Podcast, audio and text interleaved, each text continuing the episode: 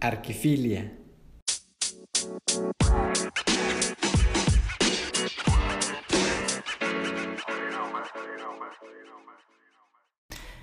Ricardo Agras, bienvenido al proceso creativo. Sale al podcast de Arquifilia. Me encanta que estés aquí. Te agradezco muchísimo la presencia. Te agradezco muchísimo eh, eh, el que estemos platicando. A priori, abrir el, podcast. Y, bienvenido. Muchas gracias, Berta. Eh, la verdad es que al revés, es un honor.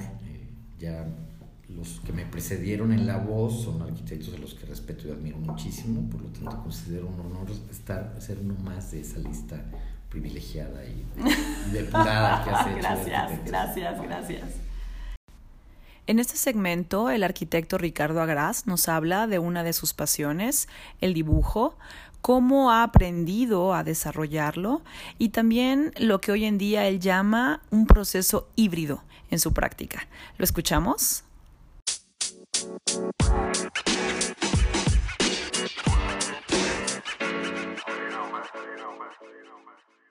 Sí, mira, la historia es muy simple. Una de mis pasiones viejas es el dibujo. Toda mi vida he dibujado y sigo dibujando a mano, no puedo. Ahora ya me compré un iPad y empiezo a dibujar ahora en iPad. Y, ¿Tienes buena mano?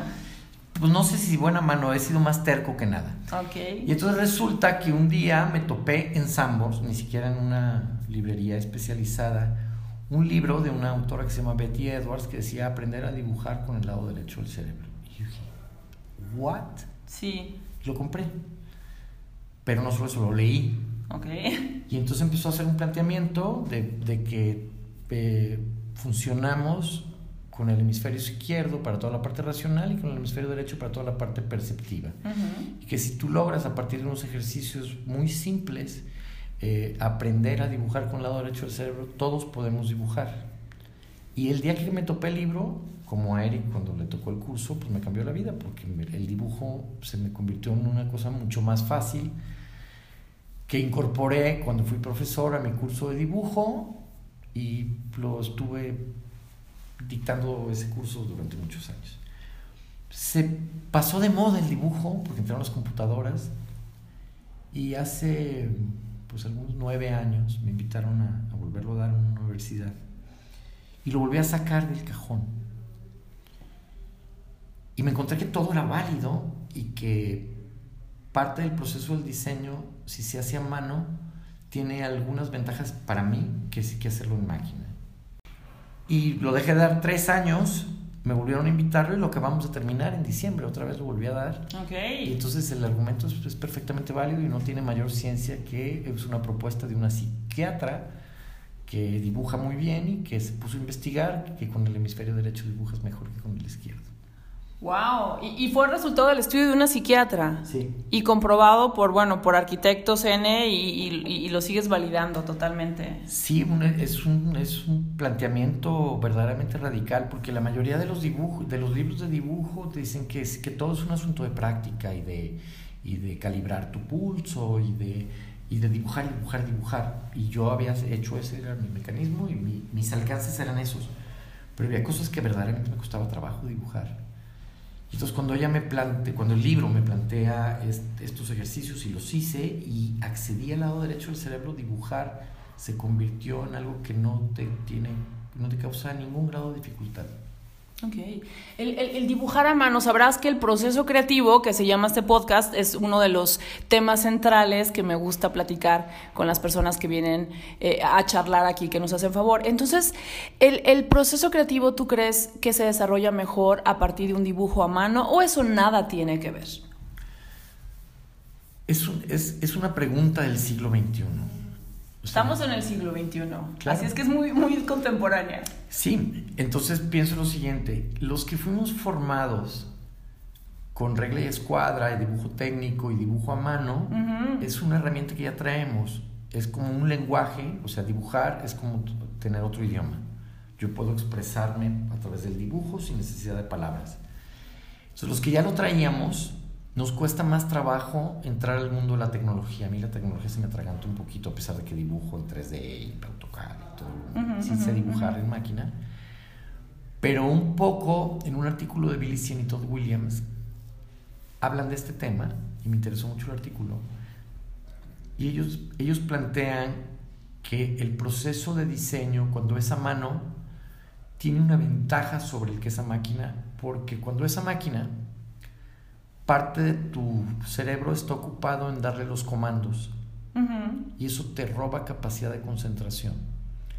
El momento que tú lo tienes que decir a la máquina, line, trim, cut, copy, paste, parte de tu inteligencia está ocupada en darle instrucciones a la máquina.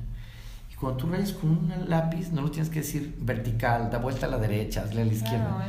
Eres tú todo completo expresándote a través de tu mano. El dibujo es una prolongación del pensamiento desde mi punto de vista. Y entonces eso, aunque haya herramientas y más poderosas y que, que las uso, en el proceso del diseño, el dibujo me sigue pareciendo una herramienta muy eficiente y me cuesta menos trabajo deshacerme de una idea que no funciona cuando le invertí tres minutos en un garabato que cuando estuve 40 minutos en AutoCAD poniéndole la puerta, la ventana. Ya, ya, ya, ya no quieres perder eso.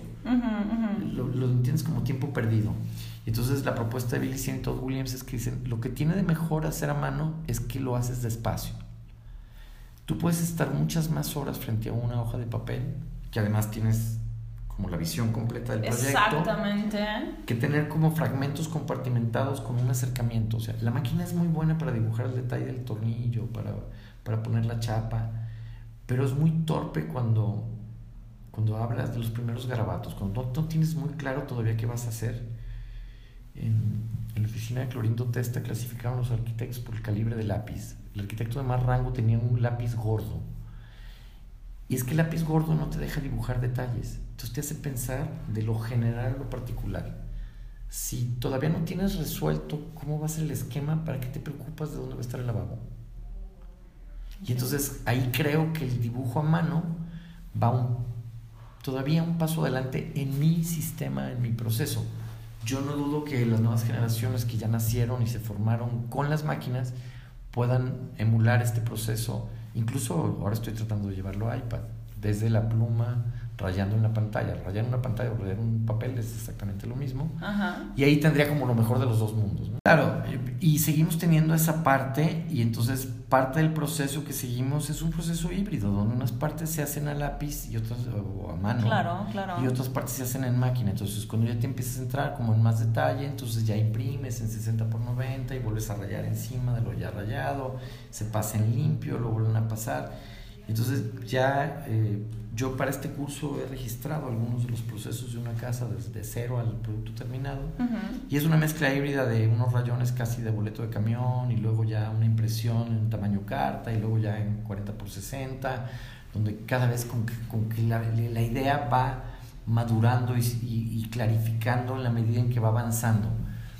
Pero una discusión en el taller es ¿para qué me preocupo de la giro de la puerta cuando todavía no estoy seguro que la recámara va a quedar en esa posición final. Entonces, primero hay que entender qué estamos haciendo eh, y, esa, esa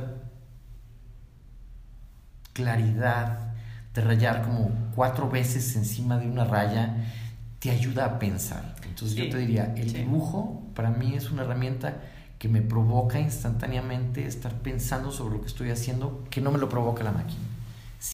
La casa es el escenario donde transcurre la vida. En este segmento, el arquitecto Ricardo Agras nos platica un poco de su relación con la obra arquitectónica, con los usuarios y con su familia. También nos habla, nos comparte sobre sus 18 claves de interpretación, que son conceptos que él detecta son constantes en cada una de sus obras arquitectónicas a lo largo de su trayectoria. ¿Lo escuchamos?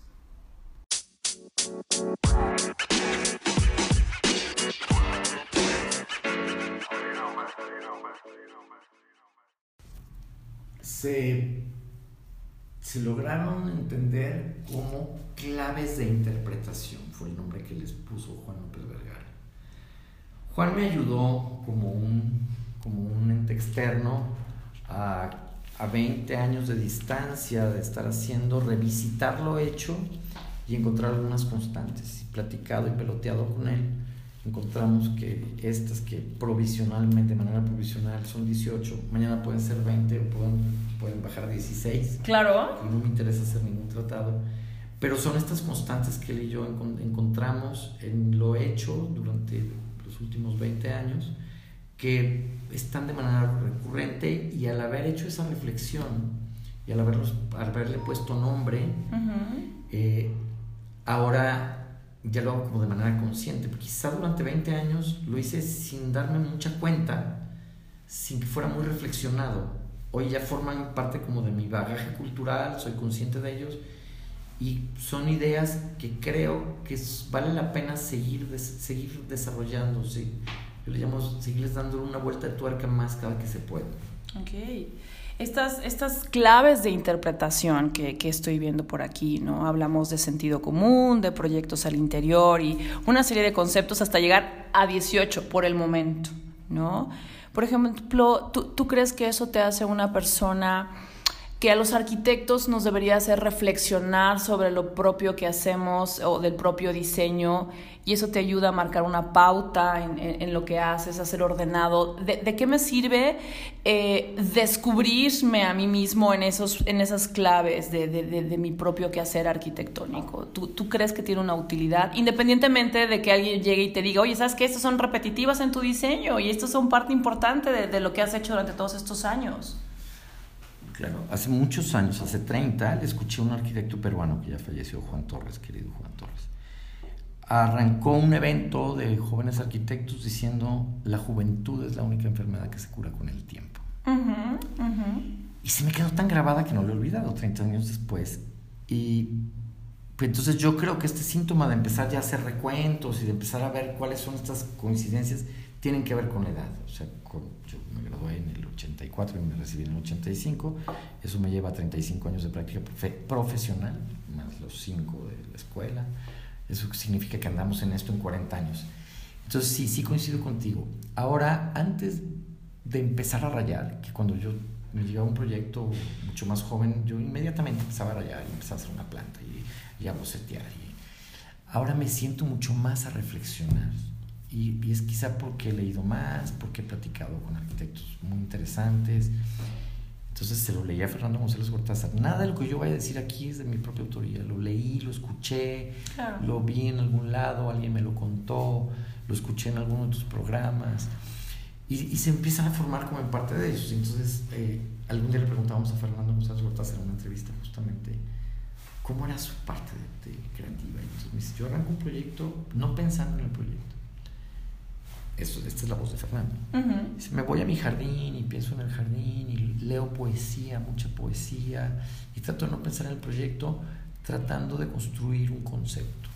Lo encontré sabio, por decirlo menos. Entonces, a partir de este valiosísimo consejo de Fernando, cada vez con más frecuencia arrancamos el proyecto haciendo una pregunta tan simple, ¿qué tenemos que hacer en esta ocasión? Y yo no empiezo a rayar hasta, hasta no tener como alguna idea clara, que finalmente es el concepto, y la mejor definición de concepto se la escuché a Fernando González Gortázar de nuevo, donde dice el concepto es la postura moral del arquitecto frente al problema. Es la manera como yo entiendo el problema y ofrezco una solución y comprometo mi integridad moral y mi pensamiento. Y le digo, yo lo resolvería así, y él pone como ejemplo de concepto la semilla de un árbol. En la semilla está toda la información genética del árbol que va a tener raíz, tronco, ramas, hojas, flor y fruto. Tú no lo ves en la semilla. Cuando tienes la semilla, que es el concepto, lo único que necesitas es ponerlo en la tierra, ponerle agua y que le dé el sol y el proyecto va a crecer solo. Entonces yo con cada vez con más insistencia me siento a tratar de reflexionar esa idea importante que es cuál es mi postura frente al problema, qué voy a hacer. Y una vez que sé qué voy a hacer, el proceso me ha parecido mucho menos estresante y agobiante de esta cosa que es enfrentar el papel en blanco y decir por dónde empiezo. Esta idea general, pero que contiene muchas cosas, me facilita el camino durante el proceso. Una vez que sé lo que voy a hacer, no estoy contento hasta que lo logro.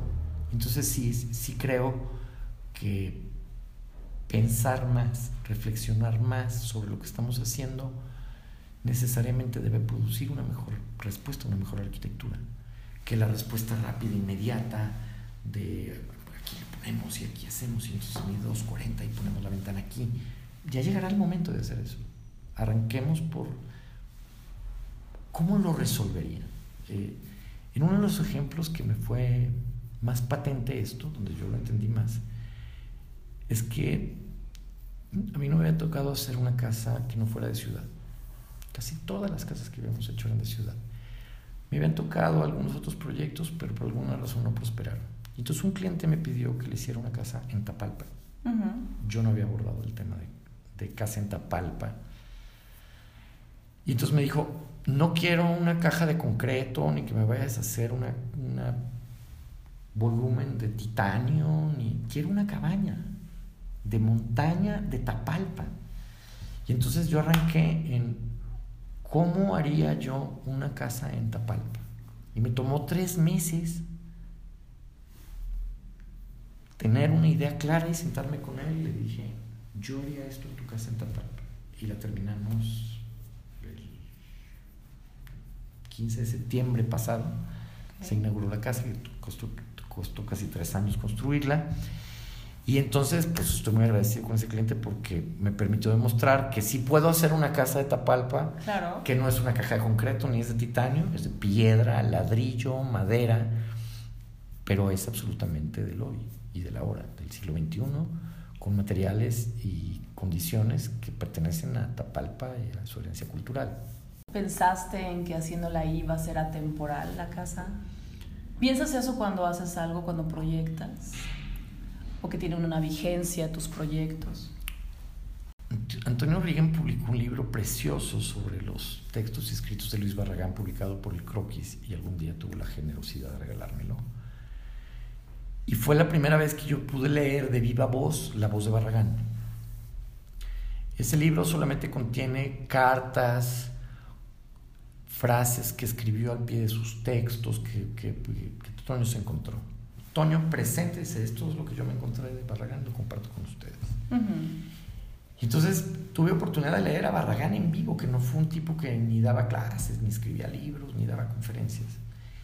Y uno de los temas, eh, encontré muchas cosas muy valiosas, pero un tema que ahí me empezó a inquietar es que habla de que la arquitectura deberá tener la capacidad de envejecer dignamente.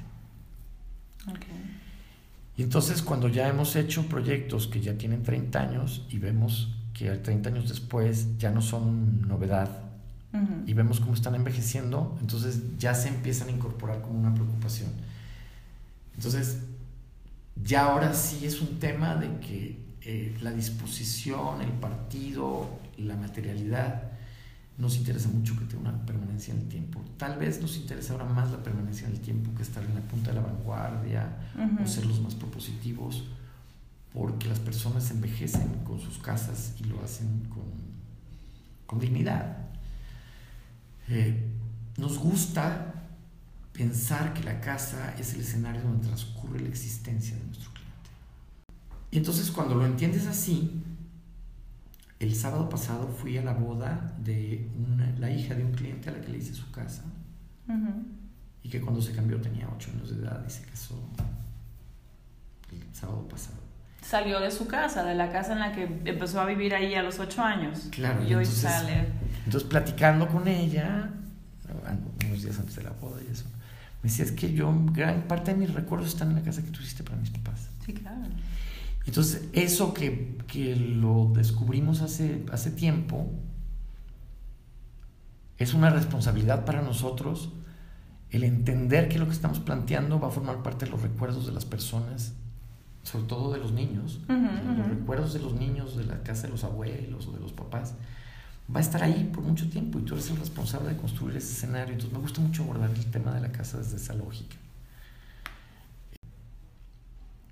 Otro cliente nos planteaba, cuando empezamos la excavación de su casa, decía, Ricardo, puse en tus manos todos los ahorros de mi vida. Me dio un pánico, ¿verdad? Sí, claro, o sea, a ver, puede ser eh, que te lo digan, o sea, la verdad una vez dije, ya sé, Nomás no me lo digas porque me, me presionas. Por nervioso. Entonces me dijo, no, nada más haz buen uso de ellos. Sí, claro. Entonces hicimos la casa, la terminamos, cuando terminamos la casa y unos meses después me invitó a cenar a su casa y le dije, ahora sí, dime, pusiste todos los recursos a mi disposición, dime si hice buen uso de los recursos. Y me contestó una cosa tan bonita. Me dijo, Ricardo, antes tenía una cifra en el banco y quedé debiendo otra por no sé cuántos años. Sí, claro. Me dijo, pero ahora tengo mi casa. Y esa no tiene precio. Entonces, convertiste algo que era una cifra en, en, el lugar donde estoy con mis hijas, donde, donde llego a descansar, es mi refugio, eh, es, mi, es, es mi protección, es, es, donde estoy con mi mujer, es donde el día que llego triste me, me, me cobijo, es donde celebro el día que me pasa algo importante. Entonces, eh, estas pláticas con los clientes, estas pequeñas anécdotas nos han ayudado a encontrar estas 18 cosas que creemos que son importantes, entenderlas desde esa óptica. Okay. Entonces ahora lo hacemos como con mucha responsabilidad, con, mucha, con mucho compromiso en ese sentido de escuchar con atención lo que el cliente nos está pidiendo por encima de nuestros deseos y, y, y inquietudes de hacer arquitectura. Que no significa que no las tengamos y que no lo hagamos, pero nunca al margen de las ilusiones y, y, y sueños de los clientes que ponen en, sus, en, nuestras manos todos los ahorros de su vida y algunos quedan, Debiendo, o, se comprometen. hipotecados por los próximos 15 años. Los encantos y problemas de las ciudades con su crecimiento.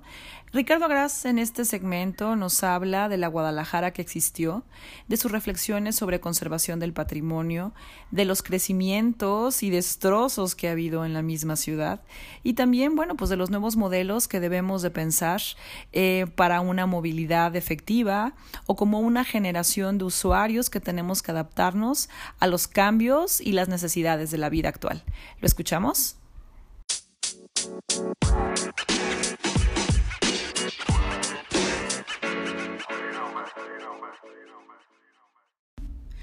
Oye, fíjate, eh, Ricardo, que eh, eh, ahorita hablando de, de, la historia, de la preservación y de tantas y tantas cosas, alguna vez estuve en un proyecto de investigación eh, con uno de mis maestros y aquel maestro estábamos, él decía, partía de, de, decir, bueno, es que estamos viendo cómo conservar el patrimonio eh, de otros, eh, de otras épocas, ¿no? Y decía, en aquel entonces decía, ¿y qué pasa con el patrimonio del siglo XX? ¿Cuál va a ser, cuáles em, construcciones tenemos que conservar y cuáles no tenemos que conservar, por ejemplo, ¿no? El día de hoy, por ejemplo, la, la arquitectura que hacen eh, los arquitectos contemporáneos aquí en Guadalajara, bueno, ¿y quién la va a proteger? O, la tuya sí se puede destruir ahorita porque no es parte de un patrimonio, o en qué momento se va a hacer esa regla, porque justamente así se perdieron muchas, eh, eh, muchas eh, fincas o muchas casas en, en, otra época, estábamos hablando de los 60, de los 70 y demás. ¿Cuál es primero la característica de nuestra arquitectura de hoy en día, la cual va a ser un sello para la posteridad? ¿Y en qué momento vamos a empezar a conservarla? o nada más vamos a hablar ya de arquitectura eh, efímera y ahorita no la vamos a conservar, vamos a esperar hasta otro siglo para que alguien conserve, decida conservarlo del siglo pasado. ¿Qué, qué vamos a hacer con eso? No me pones un tema facilito. Son de una profundidad y de una No, no, no, no. Me dije, ¿a quién le pregunto esas cosas? A Ricardo, por supuesto. Mira, por supuesto que estoy a favor de la conservación del patrimonio. Me ha tocado intervenir fincas del centro histórico y he sido respetuoso. Yo soy de los primeros arquitectos que puso su oficina en el centro. Y yo trabajo en el centro histórico. En una finca que le pertenece a la familia. No está clasificada, ni mucho menos. Es una casa que construyeron mis padres cuando se casaron en el 59. Y, y yo ahí trabajo. ¿Cuántos kilómetros te, te trasladas todos los Todos. días? Todos. Una hora de distancia. Y quisiera cambiarlo, pero estoy un poco atrapado porque quiero mucho esa casa. Yo ahí nací, ahí vivieron, ahí vivieron mis abuelos. Y me gusta mucho, estoy muy a gusto ahí. Y entonces creo que el patrimonio vale la pena conservarlo. Y por eso puse ese ejemplo de que yo estoy conservando una finca del 59 y la tengo como gotita de agua porque, porque cuido el patrimonio que... Y no es mía además, es mi papá. Y entonces hacía la comparativa un día con el reloj de mi abuelo. Mi abuelo compró un día un reloj de bolsillo en los portales, en abonos, facilitos. Y no es un reloj ni de colección, ni de marca, mm, ni es de oro, pero es el reloj del abuelo. Claro está. Y mi abuelo lo compró para que le diera la hora. Y entonces un día mi tía le regaló el reloj de mi abuelo a mi papá. Mi papá me lo enseñó. Mira lo que tengo, el reloj del abuelo. Y es un reloj de bolsillo, de esos que se ponían en la bolsita. Sí, claro. Bonito, mono. Pero te digo, no es un reloj de colección. Y le dije, ¿y qué vas a hacer con él? Guardarlo. Porque si le puede pasar algo. Y entonces lo tiene guardado y probablemente un día me diga, aquí está, te toca el reloj del abuelo. Y seguramente yo lo voy a atesorar como una cosa que tiene un gran valor y lo voy a guardar y un día se lo voy a dar a mi hijo. Pero yo la hora la veo en el monitor de la computadora, en el tablero del coche o en el celular. Hace ya no sé cuántos años que yo no uso reloj ni la muñeca. Sí, es verdad. Entonces creo que una de las condiciones para preservar el patrimonio es que el patrimonio siga siendo útil y eso es tremendamente difícil. En la medida en que podamos reutilizar el patrimonio y nos sea conveniente conservarlo, lo vamos a conservar. Pero yo veo con poco optimismo esto, porque veo, pues, veo posiciones radicales. Y entonces, como, como no me dedico a, cuidar el patrimonio, puedo tener, puedo tener, una opinión claro. en medio, ¿no? Tú, tú, tú, yo veo a los desarrolladores inmobiliarios tratando de, de depredar el patrimonio arquitectónico. Y veo a los que se dedican a la conservación del patrimonio defenderlos a ultranza. Sí. Y entonces cada que alguien empieza a dar una finca de valor arquitectónico del 20 o del 19 o del 16, salen, los que defienden el patrimonio a decir, no, defendamos el patrimonio. Y entonces suena como muy fácil sumarte a la causa. Entonces uno diría, sí, conservamos el patrimonio. Y no hay arquitecto que diría... Pero tú no eres el dueño. Pero tú no eres el dueño. Exactamente. ¿Has visto qué lleno está aquí en los alrededores de Chapultepec y de esta zona? Eh, fincas hermosas, pero sí ya casi destruidas por el abandono y demás. Entonces ahí estamos enfrentando un gran problema porque pues no podemos destruir el patrimonio, no jamás podré estar a favor de la postura de destruir el patrimonio porque ya no es de utilidad, porque el dueño, porque no, porque en el momento en que borremos nuestro pasado eh, vamos perdiendo parte de lo que somos. Entonces lo que se viene discutiendo con muchos años por los expertos del patrimonio es que se tiene que hacer un, catálogo razonado del patrimonio y poder diferenciar, porque como que de alguna manera lo que acabas de poner en la mesa es, nos ha costado muchísimo trabajo proteger el patrimonio del siglo XIX que conserva el INE, que está clasificado y que tiene protección. Y si ahora le sumamos el patrimonio del siglo XX, bueno, va a llegar un momento que no vamos a poder tocar nada. Sí, sí, sí. Y va a llegar un momento en que entonces ya no podemos redensificar y reutilizar, y entonces la resiliencia de la ciudad está en, en, en, un problema muy, muy, muy, muy, fuerte porque no puedes reutilizar algo. Fraccionamientos como el country, como Colinas de San Javier o Lomas del Valle fueron pensados cuando la tierra no costaba, no digo que nada, pero costaba muy poco. Entonces, en Colonia San Javier no hay lotes de menos de mil metros cuadrados. Y en el country hay muchísimas casas de mil metros cuadrados. El metro cuadrado en Guadalajara, en este momento, por quítame estas pajas, te piden 20 mil pesos. Entonces, si cuesta 20 mil pesos el metro cuadrado y son mil metros cuadrados, para empezar a pensar cuánto no necesitas. Y entonces son los terrenos que dicen, bueno, pues en mil metros cuadrados sí podrías tener un desarrollo vertical controlado. Y entonces ahora le agregamos el componente, no, pues tiene una finca de valor patrimonial porque la hizo el arquitecto del cual no tenemos ninguna duda que es. Pero él no la hizo pensando en que, en que fuera conservada para siempre.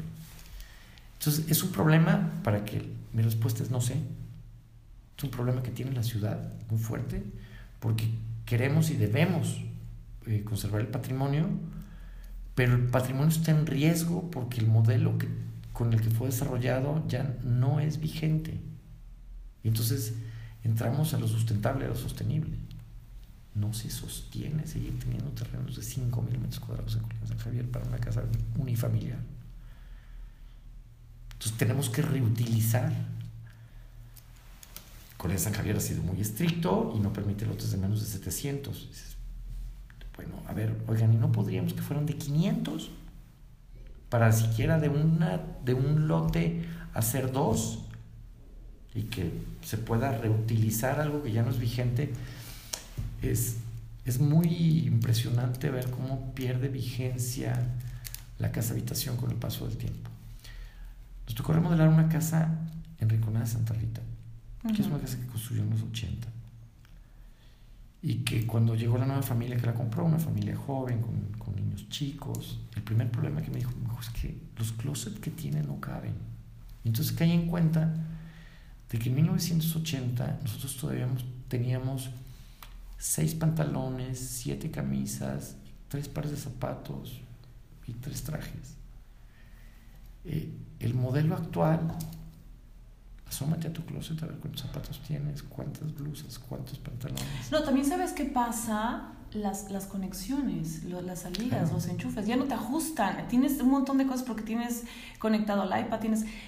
Yo, yo siempre he trabajado en escuelas y eh, en escuelas de arquitectura, vaya, ¿no? Para, acabar pronto. Entonces, siempre fue un problema... Eh, la parte de las conexiones. Bueno, fue un problema de un tiempo para acá. Yo lo, cuando yo estudié no fue un problema en absoluto. Teníamos que tener una buena luz para que poder dibujar bien, ¿no? Cuando me tocó dirigir escuelas de arquitectura, el problema era en la computadora que todos estaban conectados a un enchufe, a uno solo.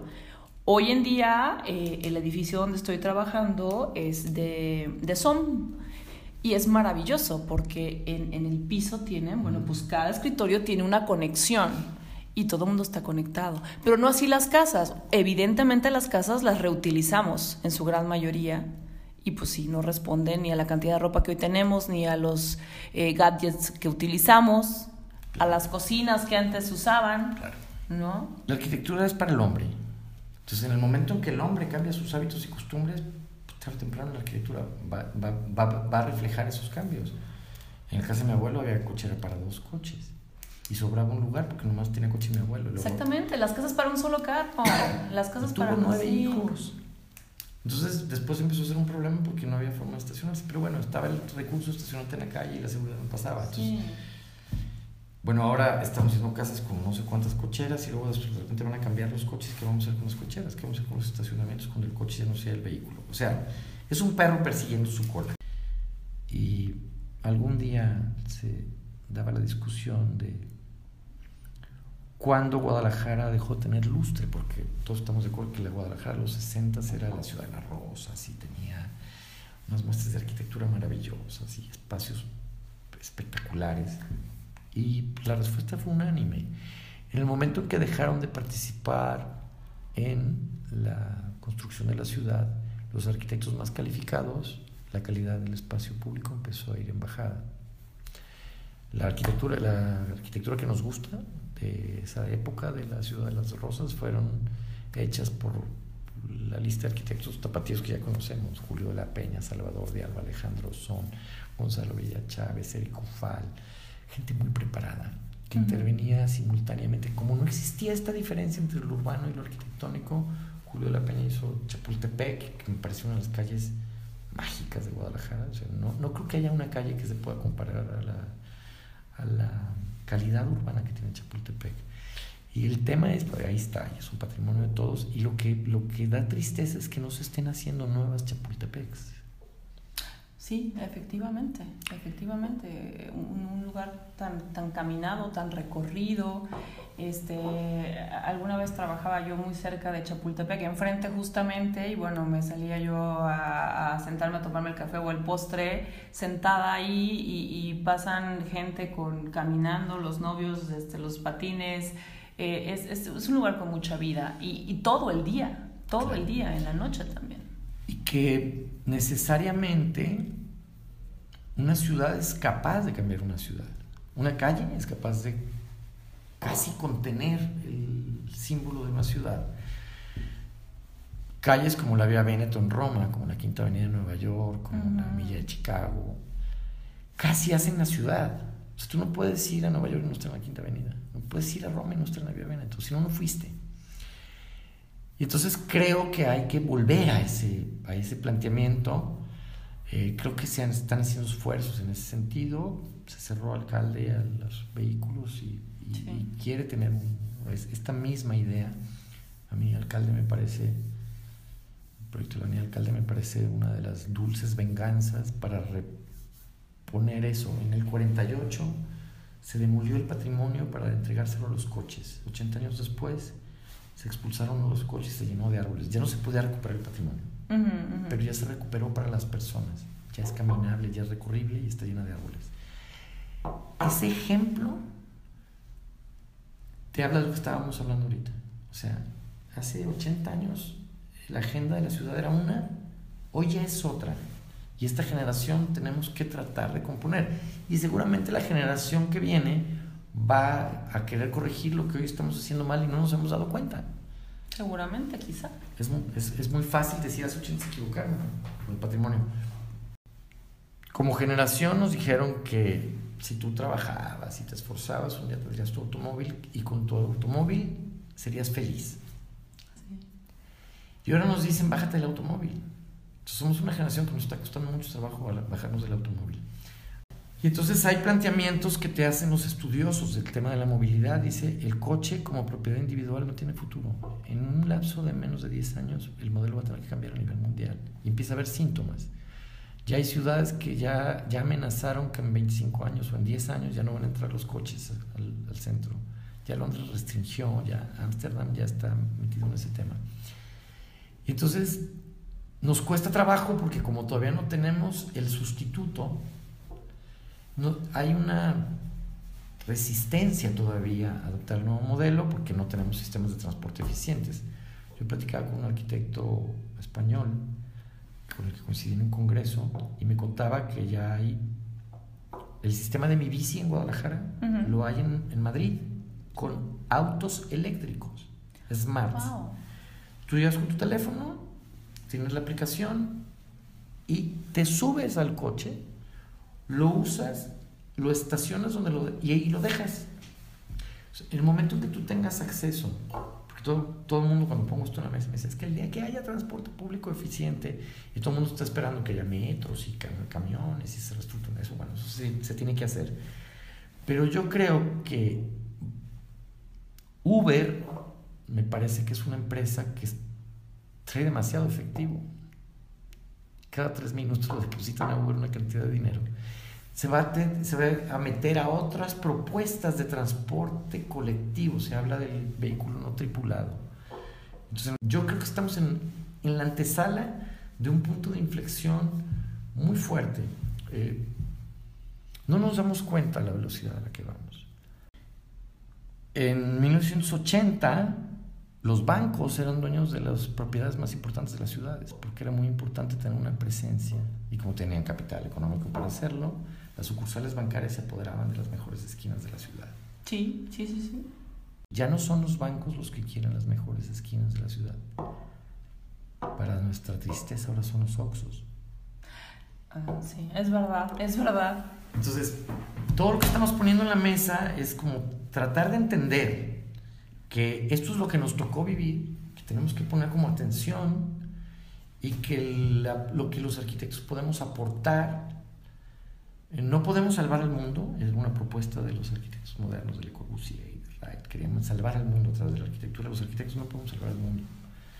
Pero sí podemos ser el vehículo para poder generar condiciones para que los ciudadanos puedan hacer este, esta transición a, un, a una ciudad más amigable con el medio ambiente, mucho mejor cuidada, de, con una conciencia mejor, a partir de nuestro talento como profesionales. O sea, en el, en el momento en que tú te toca hacer un proyecto, que ese proyecto tiene contacto con la ciudad, porque porque no está en el cerro, no está en el desierto, pues entonces eh, tendremos que empezar a ver cómo empata lo que hacemos con lo que hay al lado y con lo que pasa al frente, porque nuestro pedacito de arquitectura chiquitito de una casa habitación es una de las piezas del rompecabezas de la ciudad. Por eso creo que no hay diferencia entre arquitectura y urbanismo. Cuando estamos haciendo una pieza de arquitectura, estamos construyendo una parte de la ciudad. ¿Qué le falta por hacer a Ricardo Agras? ¿Qué proyecto es el esperado? Eh, ¿Cuál es la ilusión de un arquitecto que ya se ha consolidado en su ejercicio profesional, que es conocido en la escena tapatía? Eh, ¿Qué le gustaría hacer? ¿Qué proyecto está esperando? Aquí nos contesta.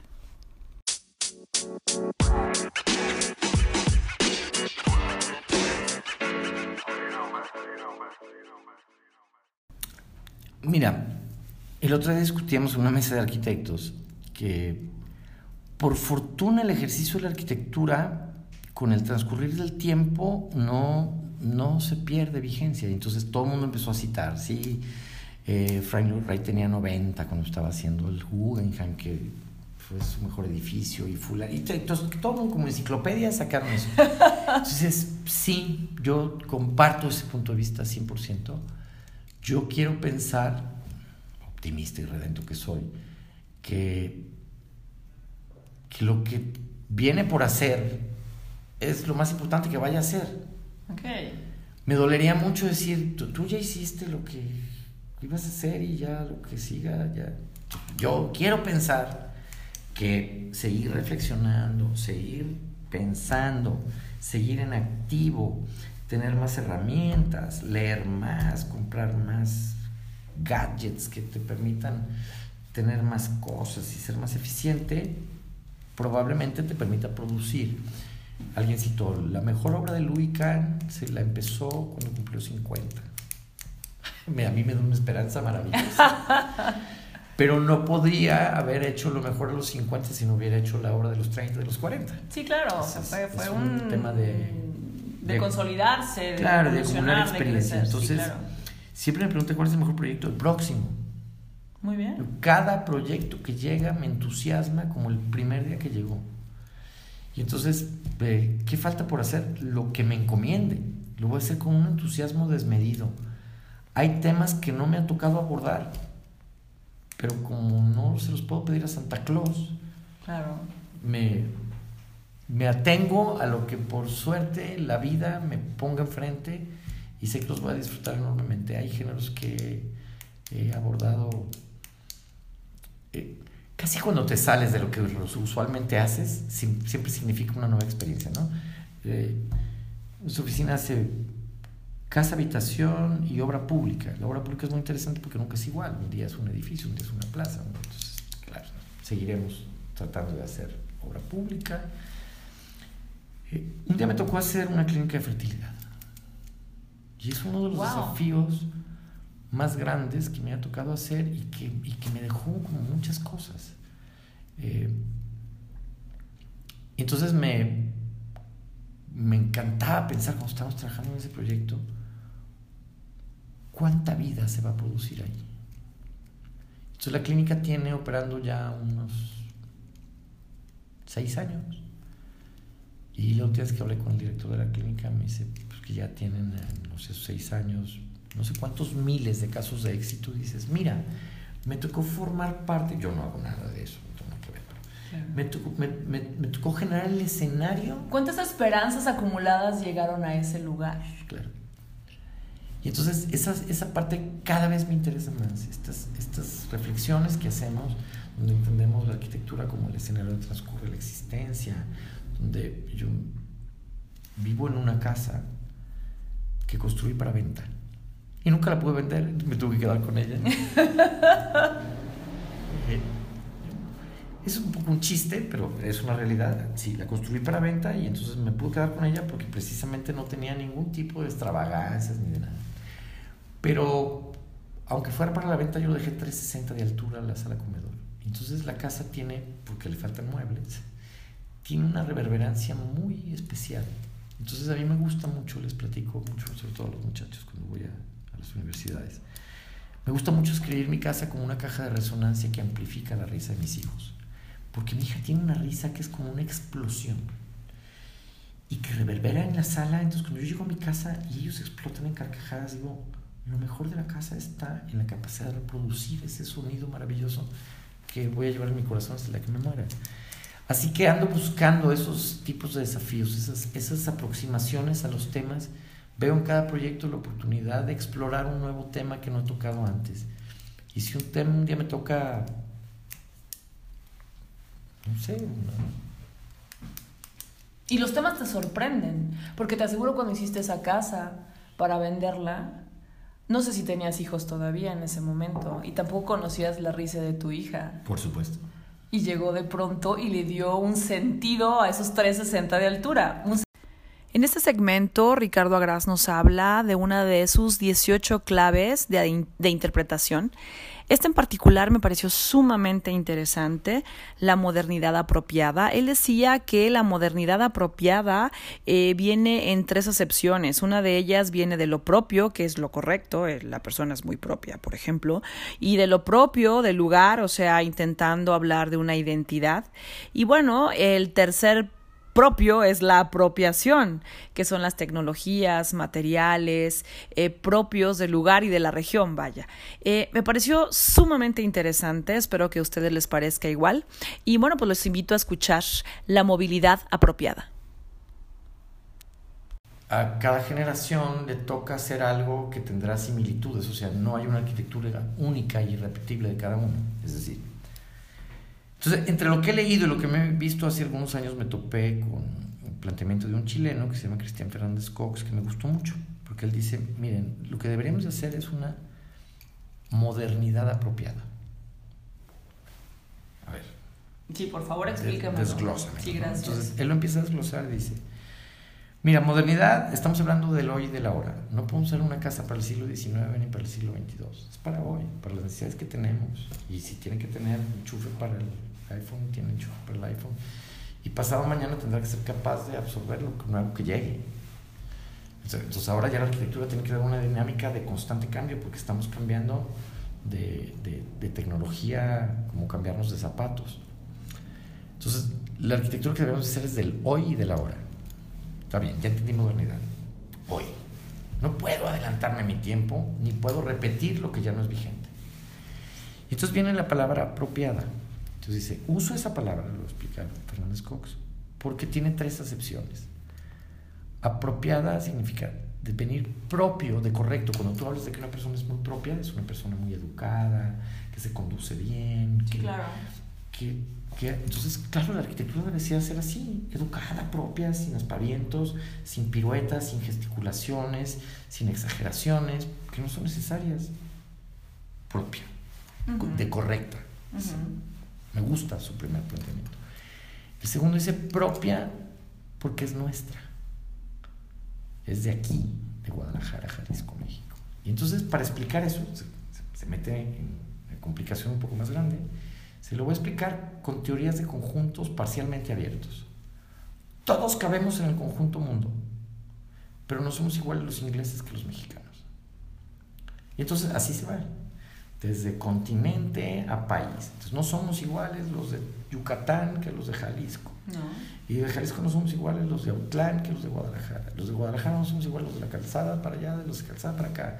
Y los de Providencia no somos iguales los de la Providencia Norte y Providencia Sur. Entonces el planteamiento de propio en cuanto a identidad te lleva a que habrá un montón de características que compartes porque todos somos seres humanos, todos somos mexicanos, todos somos tapatíos, pero tiene una cuota de precisión de una persona o una familia única e irrepetible. Entonces me gusta eso de cuanto a propia. Es para, cuando nos toca hacer una casa por encargo para una familia, se la haces a ellos. Para ellos que comparten muchas cosas con otros tapatíos, con otros mexicanos, con otros del continente, con otros del mundo. Y apropiada porque dice que hay cosas que aunque no las hiciste tú, te puedes apropiar de ellas. El concreto es un invento francés. Pero si el cemento se fabrica en Guadalajara, con grava de Guadalajara, arena de Guadalajara, agua de Guadalajara, con maquinaria de Guadalajara, siempre de aquí, mano de obra local, ¿por qué el concreto no puede ser considerado un material de la región? Nos apropiamos la tecnología francesa y ahora es nuestra. Entonces, creo que estas tres condicionantes nos ayudan como mucho a entender ese tema. O sea, si hacemos una arquitectura que pertenece a nuestro tiempo, que es correcta para la familia que es y que se apropia de aquellas cosas que no te hacen perder tu identidad. O sea, empezamos a usar jeans a nivel mundial y eso no nos cambió. Si nos comemos una hamburguesa, no nos hacemos gringos. Ni nos hacen los ojos azules, ni, ni, ni hablamos inglés. y si los gringos se comen unos tacos, no les pasa nada. O sea, este tema de que eh, a través de mejorar nuestras comunicaciones hay una cultura global, nos ha empujado a ser mucho más parecidos los mexicanos con los escandinavos que lo que éramos hace unos años. Entonces, pues creo que me regreso a una de las primeras preguntas. Creo que el gran desafío que tenemos es reflexionar que estamos viviendo este punto de inflexión muy difícil, muy complicado, porque tenemos que reconciliar todo, todo lo que hemos hablado, reconciliarnos con la naturaleza, respetar el patrimonio, hacer ciudad, provocar una mejor movilidad. Son demasiadas responsabilidades encima. Pero ese es el mundo que nos está tocando y que tenemos que entender y que entonces yo digo, bueno, para nosotros está siendo bien complicado, pero para las generaciones que vienen todavía va a ser más complicado porque ahora van a cargar con corregir las, los errores que nosotros cometamos. Entonces creo que eh, este reflexionar sobre muchas cosas y hacerlo de una manera responsable es una herramienta muy útil para nuestro quehacer cotidiano. Yo estoy a favor de, de salvar a las ballenas, pero yo no me puedo ir a la playa a tratar de salvar ballenas. Mi, mi, mi, trabajo consiste en hacer arquitectura y lo que puedo aportar a mi comunidad y, a, y al mundo es lo que yo sé hacer. No hago nada que atente contra las ballenas y apoyo cualquier causa, pero no, me puedo distraer. Entonces, eso me lleva a entender que hay un montón de problemas que no le tocan a los arquitectos, pero que los arquitectos tenemos que estar como muy bien informados, tener una postura respecto a ella. Entonces, oye, ¿cómo puede el arquitecto eh, ser responsable con el medio ambiente? Debemos de hacer una arquitectura que consuma la menor energía posible. Y entonces pues las casas de antes no tenían aire acondicionado. No, no lo tenían. Por lo tanto, pues tenemos un clima donde la gran parte del año lo podemos resolver con métodos eficientes. Pero de repente aparecieron en la ciudad edificios que tienen paredes de cristal, que son unos captadores solares que captan toda la energía del sol, la transmiten al interior para elevar la temperatura, que de manera artificial gastamos energía y, y lastimamos la huella de carbono para que la temperatura de adentro sea la misma que de afuera lo que hay que hacer es no tener un panel solar que está captando eh, y volvemos a la arquitectura apropiada para Guadalajara. una pared cortina Guadalajara al poniente es lo mismo que un panel solar. Es un mecanismo, es un sistema pasivo de captación de calor que la transmite al interior. Es irresponsable por parte de los arquitectos. Ahí sí es tema estrictamente de los arquitectos. Entonces la, mi, mi reflexión siempre me lleva al punto de no, no, no te distraigas en otros temas, pero eh, con que tendríamos que estar conscientes de, de, muchas cosas para que lo que hagamos haga sentido con el momento histórico que nos ha tocado vivir y que nos convierta que nuestra arquitectura sea del hoy, nuevamente, de la hora, del siglo XXI. Muchos arquitectos van por esta línea mucho, mucho menos protagónica y, y, y estrafalaria. Respeto mucho lo que hace Gary, lo que hace y me puede gustar, me puede resultar muy interesante, pero veo difícil hacer una casa de 200 metros cuadrados eh, llena de gesticulaciones y formas y materialidades con tecnologías a las que no tenemos acceso. Por eso pienso más en esta escala local, en este tema del hoy, de la hora y de la modernidad apropiada. Eh, uno está más cómodo con, con un universo un poquito más pequeño, ¿no? Y es a lo mejor mucho más fácil de intervenir y, y, y, de resolver tal vez y de entenderlo y de tener mano en ello. Algunos autores plantean que la única forma de poder llegar a ser universal es siendo profundamente local. Eh, la obra de literatura más importante de habla hispana es El Quijote de la Mancha y habla ni siquiera de España, ni siquiera de la Mancha, de una parte de la Mancha. Entonces, es una literatura de, una localidad que llega a tener una validez universal. Y, podemos citar a Rulfo y, su Comala. Entonces, en esta microcosmos logró la, universalidad. Los grandes autores, los Rufino Tamayo y los, y los muralistas, eh, aportaron al mundo desde su visión mexicana, no, no desde la lógica de lo que estaban haciendo los europeos. Son importantes. La obra de Barragán es importante porque es la, la, aportación de México al mundo en la arquitectura. Su visión es profundamente local y es con ello que logra la universalidad. Entonces creo que hay unas grandes lecciones como para seguir en esta reflexión que, que es, que es el planteamiento que hago. Estamos empeñados en seguir reflexionando en cada tema que nos brinca en las redes, en el periódico, en el día a día, en el noticiero, que nos va poniendo alerta de cómo esa, esa realidad que nos toca vivir como generación, seamos capaces de traducirla a favor de nuestros clientes. Antes de irnos, Ricardo Agras, ¿cómo quieres que te recuerden?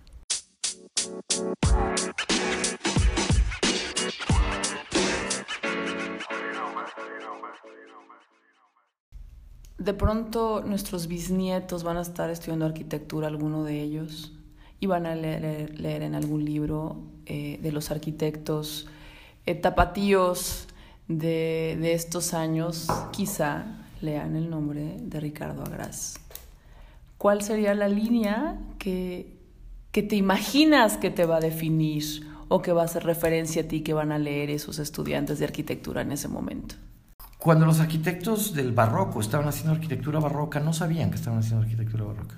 Ni siquiera se llamaba barroca.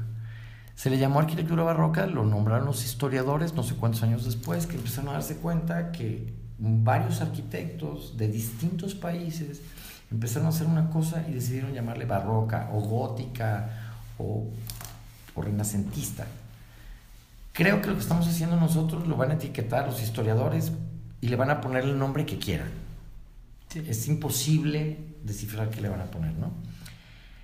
Y que aunque uno cree que está haciendo una cosa muy particular, pues resulta que como pertenecemos a una generación y estamos como transitando todos al mismo tiempo, nos van a emparentar con, con algunos arquitectos que trabajamos en un mismo periodo de tiempo. Y entonces yo creo que vamos a acabar encapsulados en un grupo de arquitectos donde hay unos arquitectos que son un poco mayores que yo y, se, y, va a abarcar hasta unos arquitectos que son menores que yo. Eh, nos van a emparentar a... Te, voy a hablar de, de, amigos míos porque, insisto, no, no es un tema... No me dedico a estudiar y soy, ni soy un erudito de la historia de lo que estoy haciendo, pero creo que, por ejemplo, de la generación de arriba, lo que, lo que está haciendo Sergio Ortiz, lo que hizo González, eh, algunos nombres pues, van a ser tapatíos y tampoco son de otra generación, me llevan algunos años, son un poco mayores que yo. Y yo le llevo unos pocos años más a otros, entonces soy como de la misma edad, hay un año más, un año menos, o hasta cinco años más o menos, de Paulino Diveche, de Jorge Luis Hernández, de Delia Rizzo, Mm, entonces creo que nos van a meter en la misma bolsa porque nos tocó hacer arquitectura al mismo tiempo. Y luego viene otra generación más abajo donde está... No, no, quiero omitir a nadie, ¿no? son como chispazos que me vienen de repente a la memoria. Donde está una nueva generación, donde anda Alejandro Guerrero, Chavo Macías, eh, Juan López Vergara Newton, eh, Luis Aldrete, que a lo mejor hay distancia entre ellos, Luis es un poco mayor creo que al final nos van a meter en una misma bolsa y nos van a acabar diciendo, fueron los arquitectos que hicieron algunas cosas en los principios del siglo XXI. ¿Cómo le van a llamar? No sé. Lo que sí creo es que vamos a acabar encapsulados en un mismo paquete. Porque nos tocó hacer arquitectura al mismo tiempo. Y no necesariamente hay un parentesco directo o en este momento no es muy obvio. Creo que va a ser más obvio en algunos años. Y respecto a los, al legado del apellido, eh, el año pasado falleció mi suegro. Mi suegro fue un, uno de los cirujanos plásticos más importantes del siglo XX. Varias intervenciones de cirugía plástica llevan su nombre. Entonces cuando sucedió esto, mi mujer estaba muy triste, platicaba y le decía, lo que más bonito te heredó es que tus hijos llevan su apellido. Entonces, eh, mis hijos llevan el apellido de este gran médico que hizo cosas verdaderamente notables para la cirugía plástica. Le aportó a la cirugía reconstructiva lo que le avanzó muchísimo, fue un pionero de ese tema. Entonces, ahí me queda muy claro, mis hijos y mis nietos van a seguir siendo nietos del doctor Guerrero Santos. Eso lo tengo bien claro. No tengo muy claro si el Guerrero Santos se va a comer el agraz o se van a poner en igual. ¿Por qué no lo sé? Porque es, es como muy difícil. Eh, el tiempo lo dirá. Mirar al futuro, el tiempo lo dirá. Pues muchas gracias, Ricardo, por haber estado aquí. Gracias por esta amena charla. Bueno, una, una charla interesante para mí, espero que también para ti. Eh, lo único que me falta es, eh, pues, darte las gracias nuevamente. No te presentaste, Ricardo, y nunca llegamos a la presentación. Por lo menos ya preséntate al final, Andele, soy Ricardo Agraz o algo así. no, al contrario, Berta, muchísimas gracias por la invitación. Eh, comentamos antes de empezar que a los arquitectos nos apasiona hablar de arquitectura, participar en eventos, asistir a conferencias, cursos. Entonces yo vengo muy entusiasmado a, sumarme a los que han venido aquí y a los que seguramente vendrán para que sigamos en esta discusión que a todos los arquitectos nos apasiona. Entonces, eh, por el contrario, yo te agradezco a ti el espacio. Eh, y cierro diciendo, me llamo Ricardo Agras y soy arquitecto.